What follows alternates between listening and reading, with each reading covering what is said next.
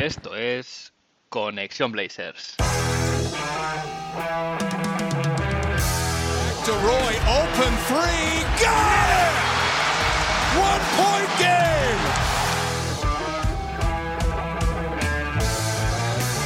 Lillard, long range three, and it's good!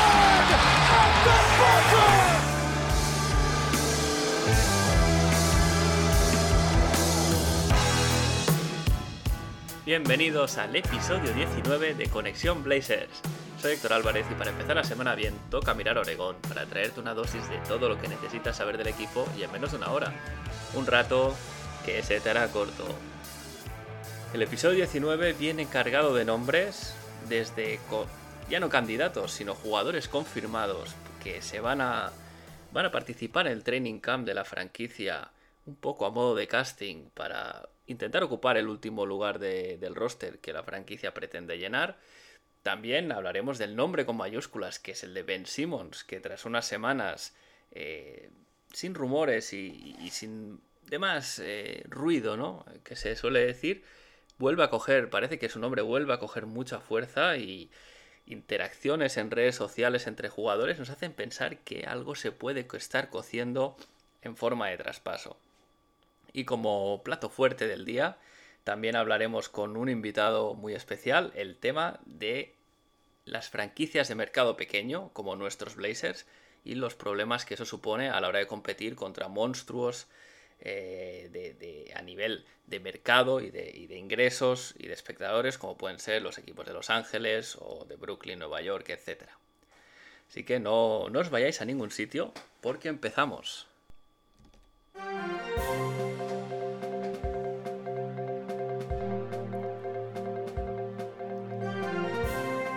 Y es que como comentaba en la introducción, el baile de nombres de cara al training camp ha empezado.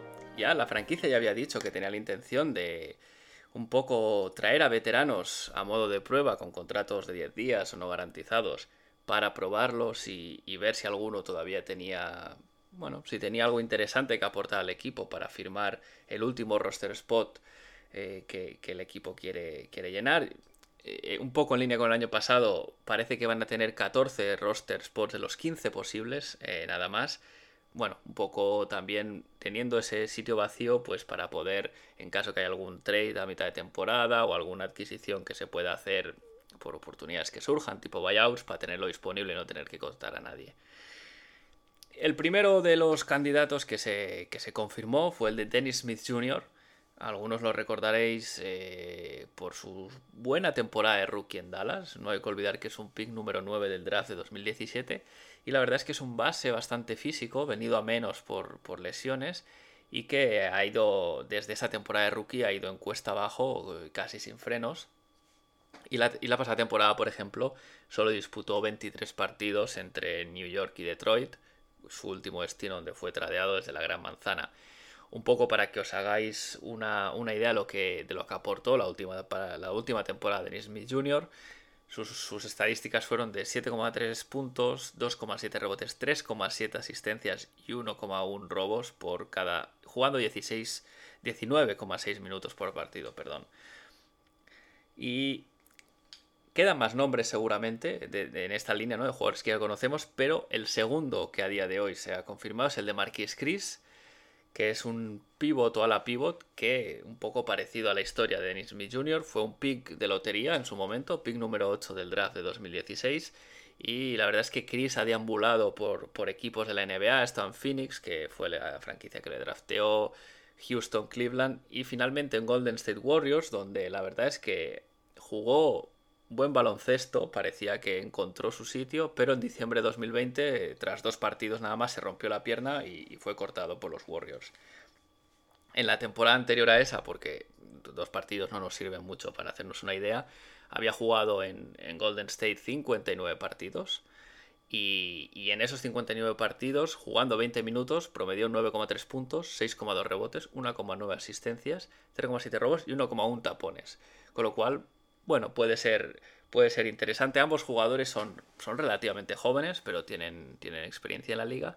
Y habrá que ver si, bueno, si el hecho de que no tuvieran equipo es por algo o si esta oportunidad les da les da la opción de florecer como ha pasado en el pasado con algunos jugadores que, han venido a Portland casi desahuciados y han conseguido pues, ser contribuidores en la liga. Y el segundo tema que quería tocar en esta actualidad, como os decía, Ben Simmons, nombre con mayúsculas, eh, vuelve, parece que vuelve a estar encima de la mesa la posibilidad de un traspaso y es que al final eh, la situación de Ben Simmons en Filadelfia ya está prácticamente rota, si no totalmente rota. Ha declarado que se, niega a presentarse al training camp, que no quiere seguir en el equipo y da la sensación que Daryl Morey, el GM de los Sixers, en su estrategia de, vender a, Ben Simmons solo por, jugadores superestrellas, parece que puede haberse pasado listo y ahora se ve obligado a tradearlo por menos valor del que él quisiera. Hay conversaciones con varios equipos, han publicado conversaciones con Warriors, con Sacramento Kings, con Minnesota Timberwolves, pero según casas de apuestas, el destino más probable es el de los Trail Blazers, eh, por 2 a 1. Luego vendrían los Minnesota Timberwolves en, posibilidades de casi 3 a 1.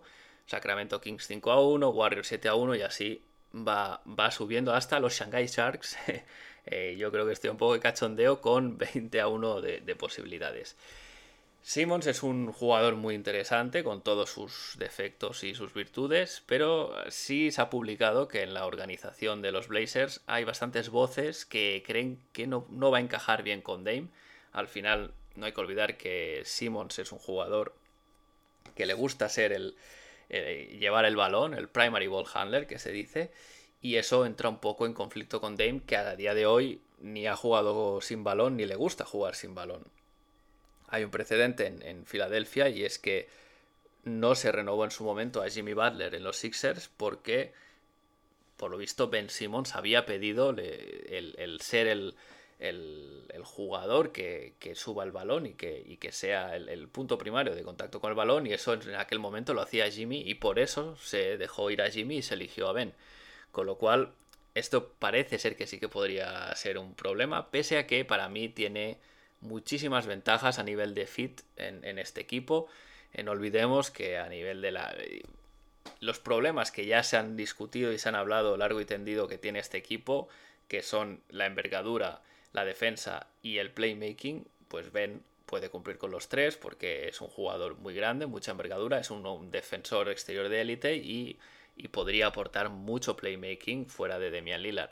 Ahora, este trade si se diese, evidentemente, habría que hacerlo por un valor acorde. Tampoco se puede tirar la casa por la ventana. No olvidemos que Daryl Morey, el que pedía a cambio de Simmons, era Demian Lillard, con lo cual eh, es, probable que en su, en su película de que Ben Simmons es, es un jugador del valor de Lillard o de Harden, eh, pues esté pidiendo un paquete que no pueda asumir ni los Blazers ni ninguna otra franquicia. No habrá que ver ahí cómo se mueve Neil Shea, si es que realmente se está trabajando en ello. Y en caso que viniese, la clave va a ser el, rol que pueda adoptar. Es decir, él tiene que entender que, el, que Damian Lillard es la estrella del equipo y él estaría supedita en un papel subalterno en ese sentido. Y luego la mentalidad, ¿no? Eh, eh, ya ha dicho Ben Simmons en declaraciones que no quería jugar ni en Portland ni en Toronto y esto no sabemos muy bien si es una de estas cosas que se dice pero luego se olvidan rápido y cuando cambia de equipo está muy contento o si por el contrario su voluntad es firme de jugar en California y cualquier, cualquier otro equipo no va a ser de su interés y tener a un jugador con ese contrato eh, y con lo que vas a renunciar para traerlo si no está al 100% enchufado realmente no merece la pena. Pero bueno, estad atentos porque durante las próximas semanas, si no días, se, va, se, va, se van a clarificar las cosas, parece ser. Eh, ha habido retweets y, likes de, Damian Lillard en Twitter a un montaje con Photoshop de, de Lillard con la camiseta de los Blazers. Eh, eh, parece que Ben Simmons ha empezado a seguir a Damian Lillard en Instagram. Es decir, todas estas cosas que, que parecen tonterías, pero en otras ocasiones han dado pistas de por dónde van los tiros, se están dando, ¿no? Entonces, lo dicho, hay que estar atentos, que puede ser que haya bombazo en los próximos días, así que tocará esperar para verlo.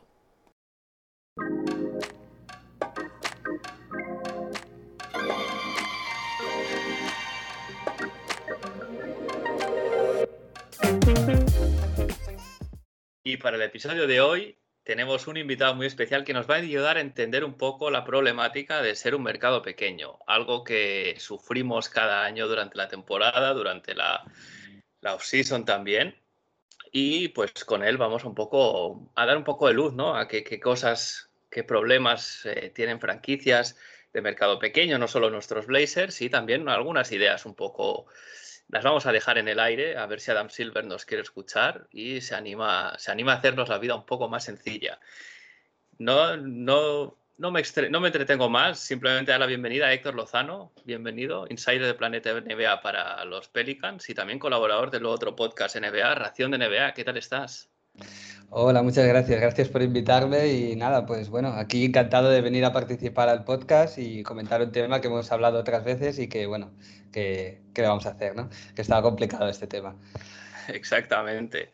Eh, simplemente decir, Héctor, me, un placer tenerte aquí. Como dices, lo hemos comentado varias veces eh, en otros foros, con alguna cerveza una terraza de por medio, pero hoy me apetecía un poco eso, traer un poco de un tema diferente ¿no? a, lo que sea la actualidad del día a día de, la franquicia, con algo que es, que es un problema que está ahí, que esta off-season lo, también lo estamos viendo. Y, son, bueno, eh, lo, que sufrimos, ¿no? Las, las franquicias en ciudades, en mercados pequeños y, todo lo que eso conlleva.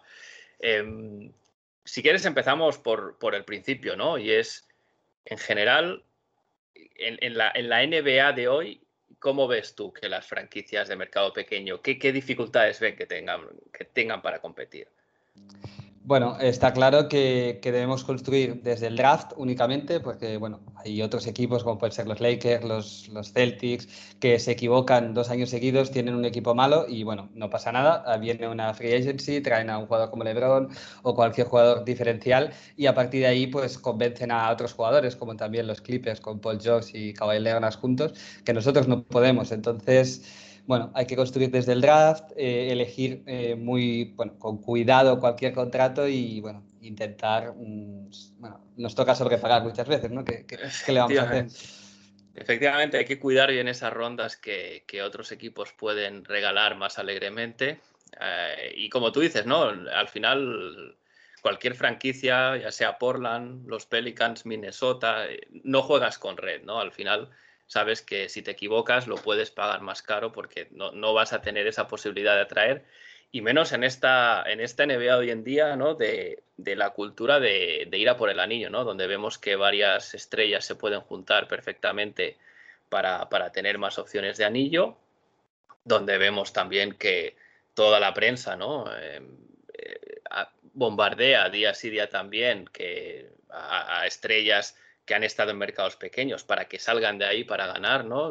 En, tu caso lo, sufristeis con Anthony Davis, que, hubo una Incluso con Zion ahora también están empezando a ver, ¿no? Y es como, bueno, por favor, dejadlos tranquilos, no le hacemos daño a nadie.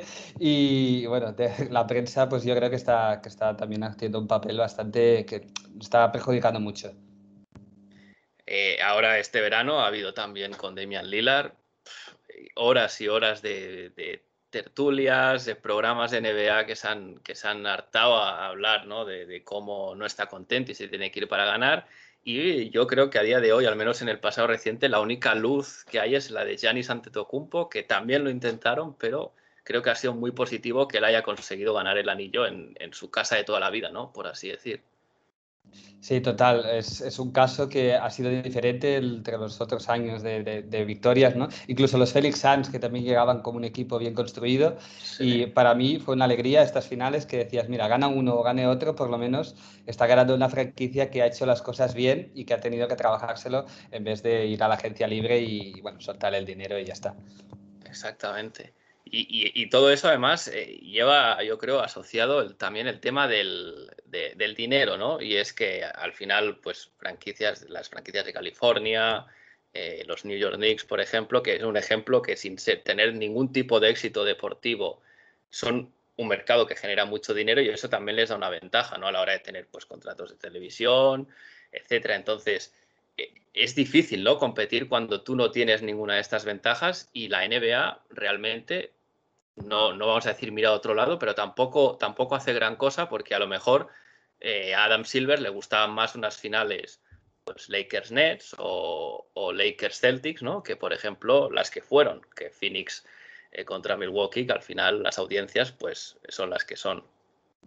Sí, yo creo que, a la NBA le va bien, ¿no? Tener al equipo de Nueva York, al equipo de Los Ángeles, el equipo de Miami, es como que tiene más, más fama, queda mucho mejor que no ver un, yo qué sé, un Portland contra un Charlotte, que igual son ciudades más pequeñas y que no atraen a tanta cantidad de, tanta cantidad de público. Y eso es algo que, bueno, que también pasa en otros deportes, pero la NBA se supone que hace muchas cosas para que esto no pase, pero a la hora de la verdad vemos que, que no, es, no es igual para todos.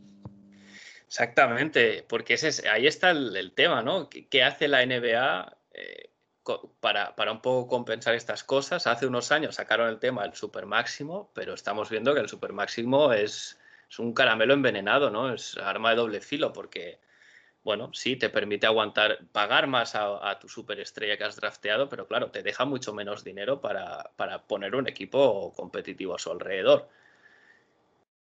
Sí, sí, sí, yo, yo lo veo complicado, ¿no? El ejemplo que tenéis vosotros con Lillard, eh, que también hubiese podido ser con Davis si se hubiera quedado, pero claro, te quedas al final que la mitad de tu sueldo prácticamente está en un jugador y entonces ya pues claro, te tendrías que limitar con contratos pequeños y demás, pero nosotros en las, en eh, franquicias pequeñas no conseguimos estos mínimos de veterano que, llega a Lakers o Brooklyn y bueno, y traen a los que quieren. Entonces el, el Supermax pues te hipoteca bastante durante muchos años y no sé hasta qué punto, bueno, eso ahí ya vosotros en Portland pues, pues ya podéis opinar más, pero no sé hasta qué punto pagarle 50 millones a un jugador, por muy bueno que sea, acaba siendo bueno a largo plazo.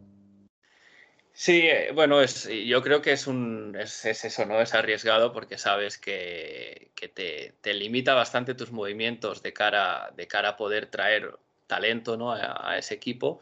Y ahí yo creo que es donde la NBA tendría que a lo mejor pensar que para según qué, qué, franquicias, ¿no? Al final la NBA tiene claro lo que el, el, dinero que genera cada franquicia, audiencias, etcétera. Ellos pueden establecer, ¿no? También un, un baremo, ¿no? De qué es mercado pequeño y qué no porque sí que es verdad que hay franquicias que es muy claro que son mercado pequeño, otras que es muy claro que son mercado grande, y hay algunas que no están un poco a caballo, ¿no? Por ejemplo, siempre se dice Phoenix, ¿es un mercado pequeño? No, pero es un mercado grande, pues tampoco, ¿no? Es una ciudad grande, pero hay otros equipos a lo mejor más de otros deportes más importantes, pero la NBA tiene, tiene herramientas, tiene datos, ¿no? Para, para a lo mejor sí que distinguir y, a mí no me, no me, sería una locura, por ejemplo, que un contrato Supermax en una franquicia pequeña contase a nivel del espacio salarial como un máximo nada más, ¿no? Sería como dar un bonus a, estas franquicias para que no, ese Supermax no se convirtiese en lo que tú decías, ¿no? Algo que te pueda ahogar y que, y que al final sea peor remedio que, que, que la enfermedad, ¿no? Sí, pero claro, el tema es si ellos quieren, ¿no? Si es lo que tú decías, eh, ¿quiere Adam Silver una final de dos equipos de mercado pequeño? Yo creo que no. Entonces, bueno, que de tanto en tanto salga un equipo de mercado pequeño que, que, pueda aspirar a unas finales o algo así, pues está bien, pero no creo tampoco que lo quieran mantener ahí, con lo cual unos Lakers es lo que quieren ellos en las finales, Boston, Miami y que bueno, que traen a todos los, toda la prensa al final está buscando eso. Sí, Sí, sí, bueno, eh, eh, es el difícil equilibrio que tienen que tener ¿no? en, la liga de, competitividad por un lado y competitividad justa, ¿no? Competición justa y por el otro, no, bueno, es que es un negocio al final la NBA, ¿no? Es una liga privada que tiene, tiene unos accionistas, tiene una gente que, que gana dinero con esto, ¿no? Y al final siempre yo creo que según qué decisiones eh, caen de un lado del otro, ¿no? Es muy difícil, es una línea muy delgada la que hay en medio de, ambas cosas. Pero bueno, eh, al final todo esto se traduce en, estas franquicias de mercado pequeño en varios problemas, ¿no? Si quieres empezamos por el tema de las renovaciones, lo has, lo has introducido tú antes, Héctor, y es el hecho de decir, cuando te toca tu jugador bueno de la casa o, tu segunda espada le toca renovar, ¿no? En mercado pequeño, sabes que vas a tener que sobrepagar. Sí, sí, sí, o sea, está claro, es, es un máximo. Entonces, eh, pasó con McCollum, ha pasado con Ingram en, nuestro caso. Entonces llega el momento y, piensas, bueno, igual pues, si hacemos 3 millones menos al año o algo así, nos ayudaría y tal, pero, pero no, porque es que o le das el máximo o sabes que se te va a ir. Entonces al final eh, cuesta encontrar un jugador de esta magnitud en estos equipos y es como, bueno, si lo dejo ir, vale, me ahorro este dinero, pero ¿qué voy a hacer con ese dinero? Entonces al final tienes que acabar diciendo, mira, pues más vale pagar un poquito más de lo que toca que, decir, tengo 30 millones y voy a traer, que Tres contratos de 10. No me va a solucionar. Ahí está, ahí está, ¿no? Al final, yo me acuerdo cuando estaba la, cuando se le planteó la renovación a McCollum en su momento, se decía, es un máximo, sí, pero es que puedes encontrar un jugador del talento de McCollum en la agencia libre y lo puedes atraer al equipo? Seguramente no. Y ahí eso, lo que tú dices, ¿no? Te obliga, te obliga un poco a, tener que poner más dinero sobre la mesa tal vez del, que debería ser. Los jugadores lo saben, los agentes lo saben. Eh, eh, es una situación donde las franquicias lo tienen un poco complicado para negociar y además si miramos ejemplos ¿no? de, de contratos así un poco inflados, puedes pensar que muchos son en esta situación, ¿no? Eh, hablamos de McCollum, hablabas de Ingram, el contrato de Kevin Love, por ejemplo, que, bueno, ahora sí que es verdad que su rendimiento ha bajado en picado, pero cuando se firmó ya se sabía que era, que era bueno, un poco un contrato tóxico, ¿no? Pero claro, ¿quién va a ir a Cleveland, no? Si no tienes a Love en el equipo ya, pues y, se decía de Middleton también antes de ganar. Middleton y, ahora incluso habiendo ganado lo que le ha tenido que pagar a Drew Holiday, que, que, bueno, que es un jugadorazo, ¿eh? pero que claro, va a tener una edad y lo que le están pagando ahí en Milwaukee es, bueno, eso en, en Lakers no hubiera pasado. Hubiese renovado por 10 millones menos al año sin problemas. Entonces, bueno, si un campeón del anillo tiene que hacer eso, bueno, que no lo había ganado, ¿no? Cuando lo renovó, pero bueno, da igual. Pero si un, máximo candidato al anillo, que era en ese momento, tiene que hacer eso, ¿qué nos va a tocar a nosotros? Pues bueno, es lo que hay.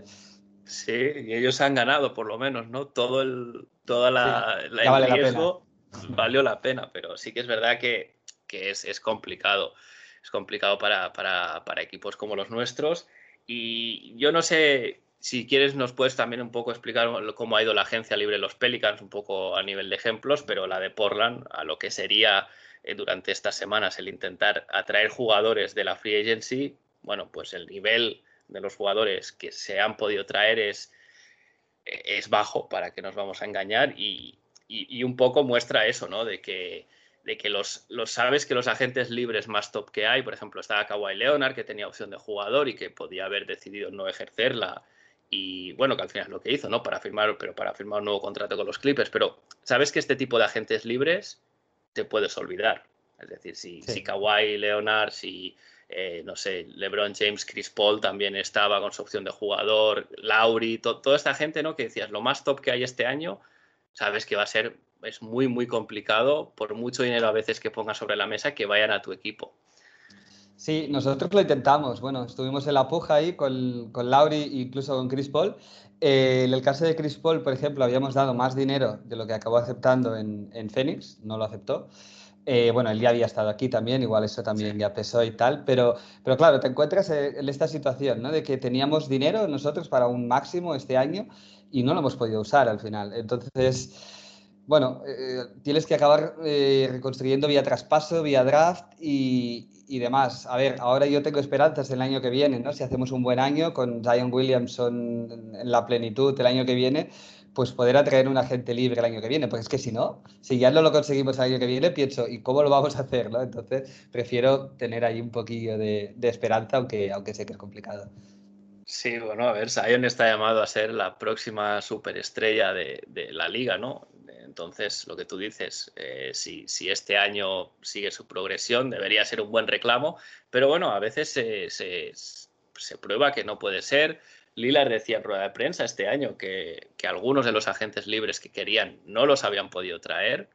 Y al final esto te demuestra, ¿no? Si Lillard, que también es una superestrella de la liga, intenta reclutar a alguien y no puede, al final es eso, ¿no? El, es mucho más atractivo para la gente irse a vivir o a California o a Florida, que además les da el, plus deportivo también, ¿no? De que, o Nueva York con Brooklyn por allí, que les da el plus de poder ganar eh, ese anillo y al final acabas pues o, trayendo, en el caso de Portland, a jugadores por el mínimo de veterano, pero jugadores entiéndeme, no como por ejemplo los, los, mínimos de veterano que han firmado los Lakers o los Nets. No es lo mismo, ¿no?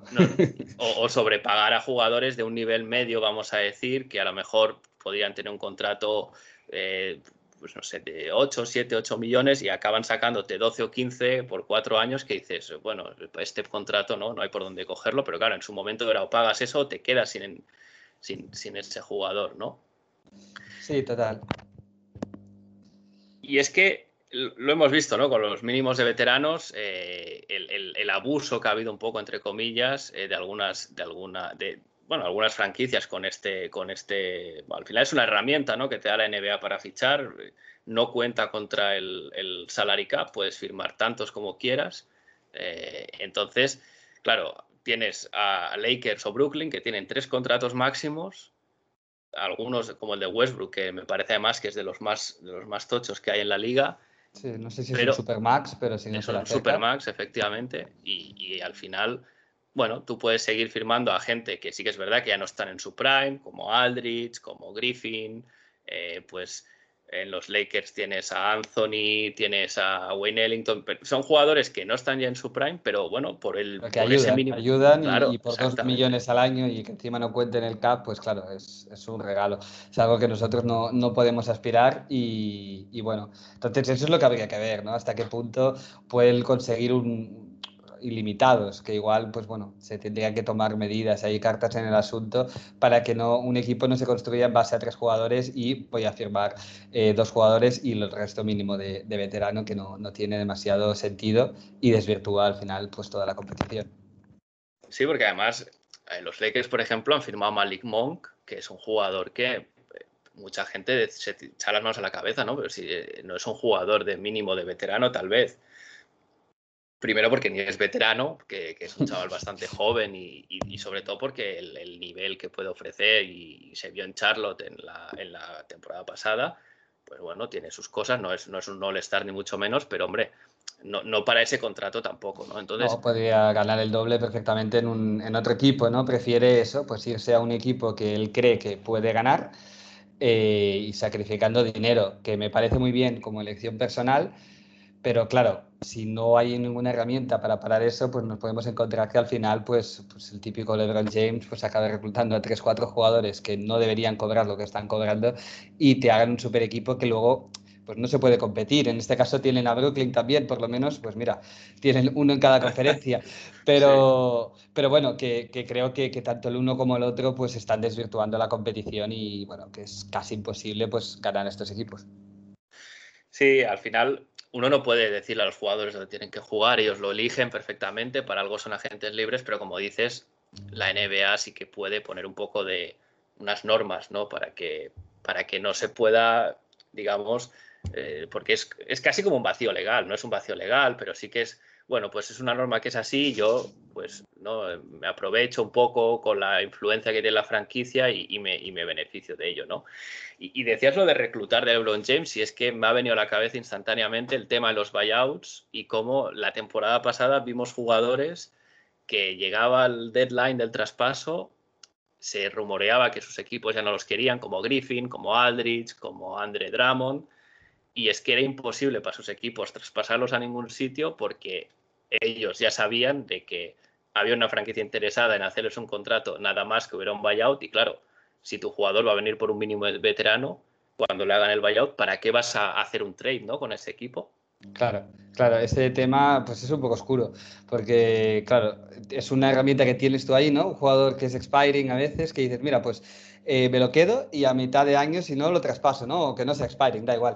Pero que dices, según cómo vaya el año, si no va bien, pues hago un traspaso y busco alguna ronda de draft, algo. Tampoco vas a sacar ahí una cosa bestial, pero bueno, si me puedo sacar una primera ronda de, pues, de lottery o incluso una tardía, pues mira, es algo, ¿no? Y al final, pues ¿qué acabas de hacer? Pues hacerlo en buyout y se lo lleva gratis, pues un equipo top. Entonces, claro, ¿por qué va nadie a traspasar? ¿no? Por, eso, si, si, además ese jugador ya ha dejado claro que ya tiene, lo tiene hecho a través de la prensa, con lo cual los otros equipos saben, vale, él quiere jugar en Lakers o quiere jugar en Brooklyn, ¿para qué voy a traspasar si luego pues en medio año se me va a ir o, lo que sea? Sí, sí, al final el año pasado hubo quejas de, general managers de las franquicias pequeñas que decían esto, ¿no? El, el tema de los buyouts era muy injusto Pero claro, eh, es lo que tú dices, ¿no? ¿Cómo podemos evitar esto? Al final, ¿qué hacemos? Ponemos máximo, yo diría, ¿no? Máximo puedes fichar un jugador vía que haya sido comprado su contrato, ¿no? No puedes tener más, dos, tres buyouts. sería, sería una solución, ¿no? Para que al menos si hay 10 buyouts en toda la liga, pues sean 10 equipos los que se beneficien y no dos o tres a, tres jugadores cada uno. Entonces, bueno, claro, ¿qué pasa entonces? Pues puedes hacer un equipo prácticamente nuevo a mitad de la temporada a, coste de, de, cero casi y, bueno, y bueno, tú tienes un equipo hasta entonces, Brooklyn Lakers, pues eh, Lakers en este caso, que son todos ya de, pues, que tienen como 40 años, pues que se puedan traer dos o tres jugadores en, enero, que les refresquen la, plantilla, pues claro, cambia las cosas totalmente.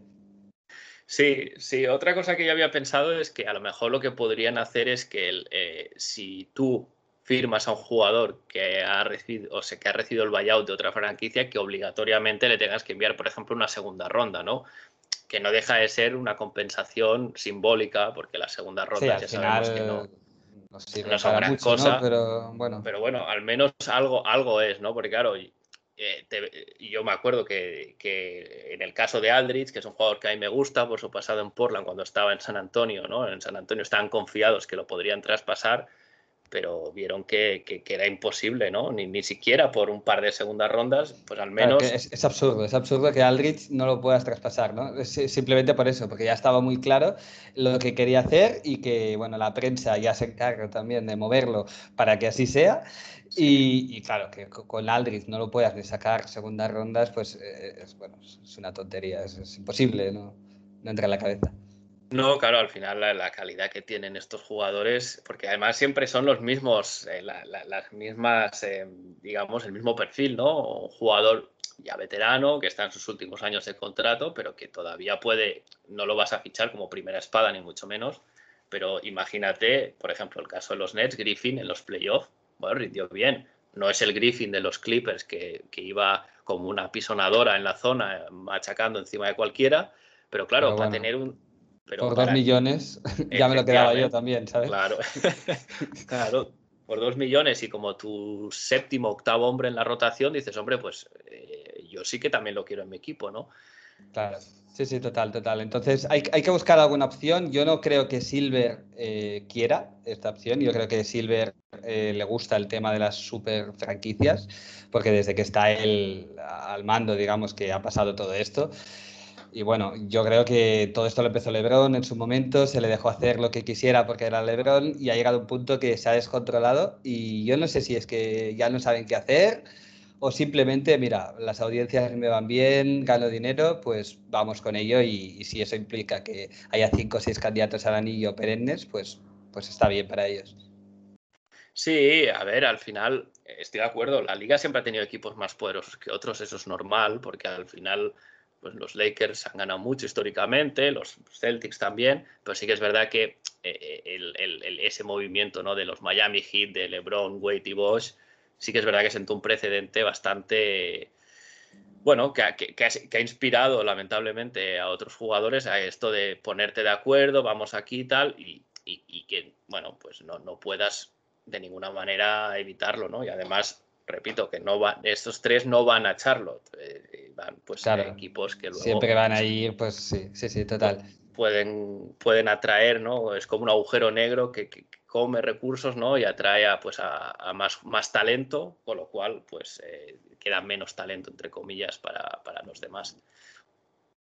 Sí, parece ahora que si no tienes dos o tres superestrellas, pues no tiene sentido, ¿no? Tener un equipo y tienes que estar reconstruyendo eternamente, que es lo que se busca. Si no tienes dos o tres estrellas, reconstruye y empieza de cero. Y es bueno. Yo al final también prefiero tener un equipo que compita, que dices, bueno, no voy a ganar el anillo, pero no quiero estar cuatro años como Filadelfia estuvo en su momento.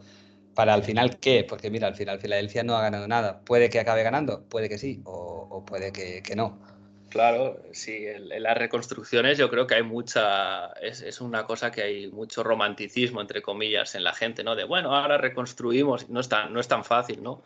Le podemos preguntar a Minnesota qué opinan de reconstruir, que llevan, claro, al final, lo comentabas antes tú, ¿no? Para, para, no te puedes, cuando tienes pocos recursos, estás en una ciudad que es poco atractiva, tienes que elegir bien el draft, tienes que elegir bien agentes libres, traspasos tienes que ser muy bueno, ¿no? Para poder competir y, bueno, hay casos, pues como Minnesota que decía que lamentablemente para ellos no, no, no llevan sin competir muchísimos, muchísimos años, pero otras franquicias que sí que han podido competir, como Portland, por ejemplo, que lleva muchos años entrando en playoffs, pero claro, siempre te encuentras con el muro de yo tengo un equipo competitivo, pero no me da, no me da más, ¿no? Y aquí pues hay mucho, Indiana es un equipo parecido, ¿no? En el este compites, pero llega un momento que no... no, te, quedas ahí, chocas contra esa pared, pero bueno, yo creo que Portland es un buen ejemplo de, haber hecho las cosas bien durante años, ahora ya está más cuestionable, ¿no? McCollum sí, McCollum no, eso ya es algo que la audiencia ya tendrá, tu audiencia ya tendrá clara su opinión,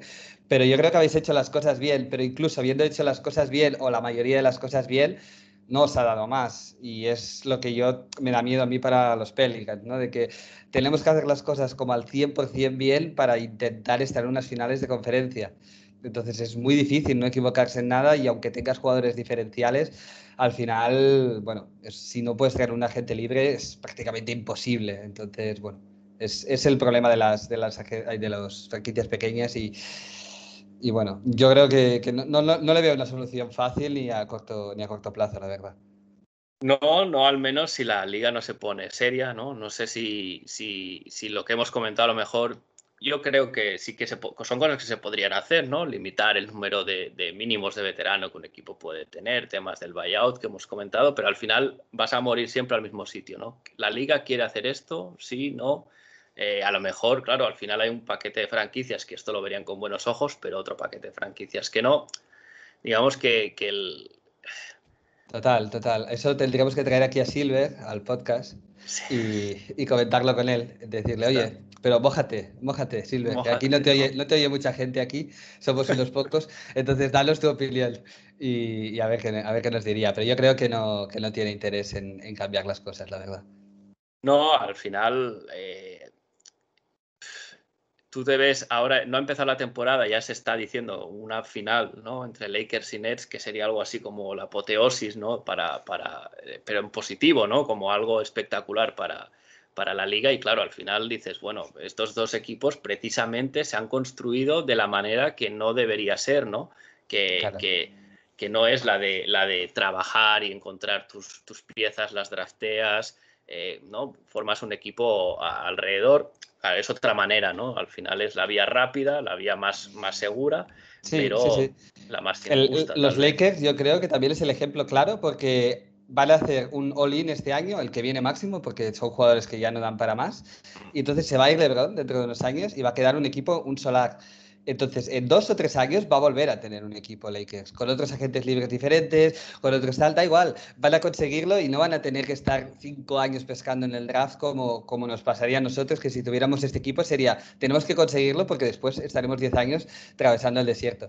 Pero no va a pasar, estoy, bueno, estoy segurísimo de que van a conseguir agentes libres, movidas y tal, y al final van a reestructurar el equipo. Entonces, yo creo que ese es el mejor ejemplo de diferencia entre franquicia grande y pequeña, que se pueden permitir permitir esto. Sí, bueno, lo, lo, tengo todo apuntado, Héctor, porque Adam Silver parece que puede venir al programa en unos cuantos episodios. Estamos trabajando en ello. Le, pondremos las, las, eh, las propuestas, las ideas, los problemas sobre la mesa, a ver qué nos puede decir. Pero bueno, hasta entonces tendremos que sufrir. Es, lo que nos toca, Héctor. Estos equipos. Estamos acostumbrados. Eh, estamos acostumbrados, pero también hay una parte positiva, ¿no? Y es que eh, sabes que cuando ganas la alegría es doble porque ha costado más y, la lealtad. Uno no es de los Pelicans o de los Blazers porque pasaba por ahí. Al final te gusta el equipo, ¿no? No, no, no, no, no dices, bueno, como es el que más salía en la tele, como el que ganó, me hago de este equipo. No, no, es. es es, un sufrimiento y una afición que, está ahí siempre. Total, yo en los playoffs lo celebraría ya como una final de conferencia este año, así que, bueno, ese es el nivel. Esperemos, esperemos que, los Pelicans sigan al playoff, esperemos que, Portland tenga éxito además en el playoff. Eh, y yo ya, sin, sin más, me despido, Héctor. No sé si tienes algo más que añadir. No, no, no, todo hasta aquí. Muchas gracias por, haberme traído y nada, pues eh, ya, ya me invitarás algún día que jueguen, que jueguen nuestros dos equipos para comentarlo. Exactamente, que quedaremos para verlo. Eh, Y lo dicho, muchas gracias. Ah, no me, antes de despedirme, si quieres, la gente, si te quiere buscar en, Twitter, por ejemplo, te pueden seguir. Sí, sí, bueno, la verdad es que tampoco es que cuelgue muchas cosas, o sea, me podéis, me podéis encontrar como ec barra baja loz, pero, pero vaya, tampoco, tampoco voy a aportar mucho, creo, a los seguidores de los Blazers, pero bueno, que si queréis seguirme, ahí estoy si hay algún aficionado de Pelicans que haya escuchado este podcast también, pues que sepa que Héctor también es lo que decía, insider del Planeta NBA, así que eh, eh, alguna cosa de interés os puede caer. Muchas gracias, Héctor, ha sido un placer. A ti, y a ti. Quedas invitado siempre para volver. Hasta luego, gracias.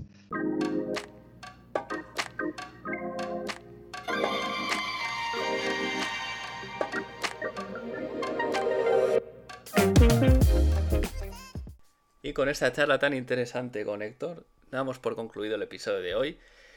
Gracias de nuevo por escuchar Conexión Blazer. Recordar que podéis recomendar el podcast a vuestros amigos y amigas de la franquicia y a los que no también. Y si tenéis algún comentario o alguna propuesta, podéis dejar estos comentarios en iBox, podéis enviarlo también a la dirección de correo conexionblazers.gmail.com y además podéis seguir la cuenta de Twitter arroba conexionblazers donde además de avisaros cada nuevo episodio que vaya subiendo, también podréis estar al día de temas de actualidad de los Portland Trail Blazers, que estas semanas, estos días, yo creo que se vienen cosas grandes. Gracias de nuevo, seguimos conectados, hasta la semana que viene.